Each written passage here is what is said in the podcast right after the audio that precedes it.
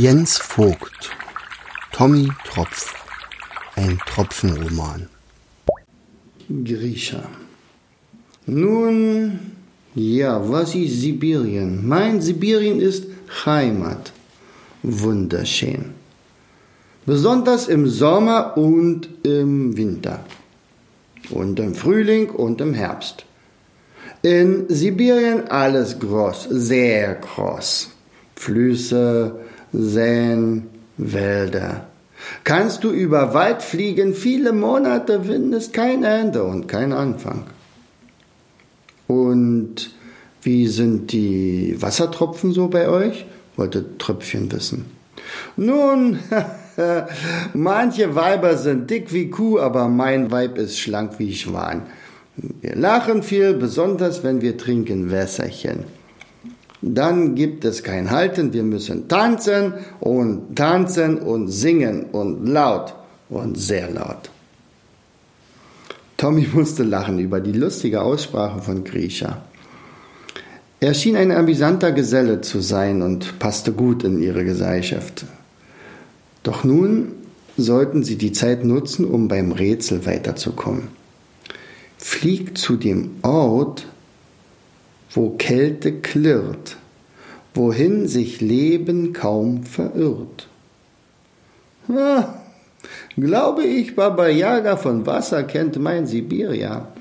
Baba Yaga bei uns ist mächtige Hexe in Taiga, Zauberwesen. Äh, gibt nicht viel Leben in Sibiria. Wenn ist Winter, dann Bär schläft und Maus und Eichhörnchen.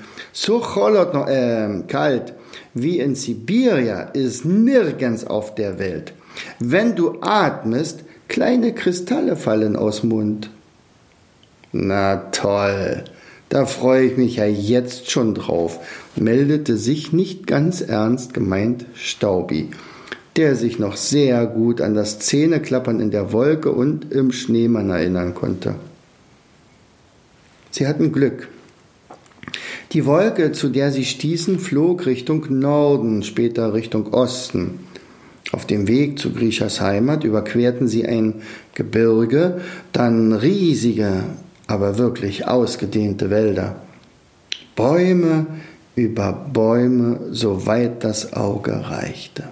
Und zunehmend wurde es kälter. Und selbst in den Mäntelchen der drei für Körnchen und Staubi kein wirklich warmes Plätzchen gab es mehr, meinte Grisha, dass sie seine Heimat bald erreichen würden. Die Wolke war mittlerweile mächtig geschrumpft und der Wind hatte nachgelassen. Nur wenige Wolken trauten sich bis in den innersten Teil von Sibirien. Unter ihrer Wolke war die Landschaft weiß. Es war Winter. Doch was für ein Winter. Huh, war das hier kalt, also richtig kalt. Oder wie Grisha sagen würde, Ortschen Cholotno. Als Wobbegong hier endete, hatten die meisten Zuhörer das Gefühl, dass es auch im Riff etwas kälter geworden war.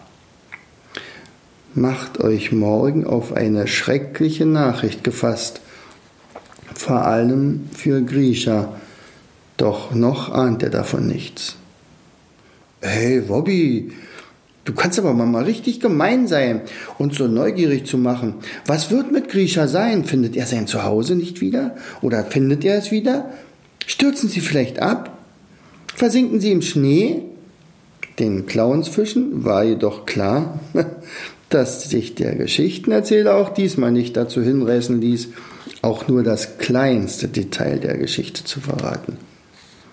Als alle gegangen waren und nur noch der König mit seiner Wache geblieben war, bat er den Wobbegong, wenigstens ihm noch zu verraten oder wenigstens noch ihm zu verraten, wie es weiterginge.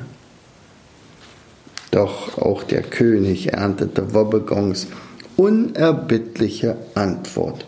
Herr König, ihr seid zwar der König, doch es gibt eine eherne Regel, die besagt, dass niemandem etwas verraten werden darf.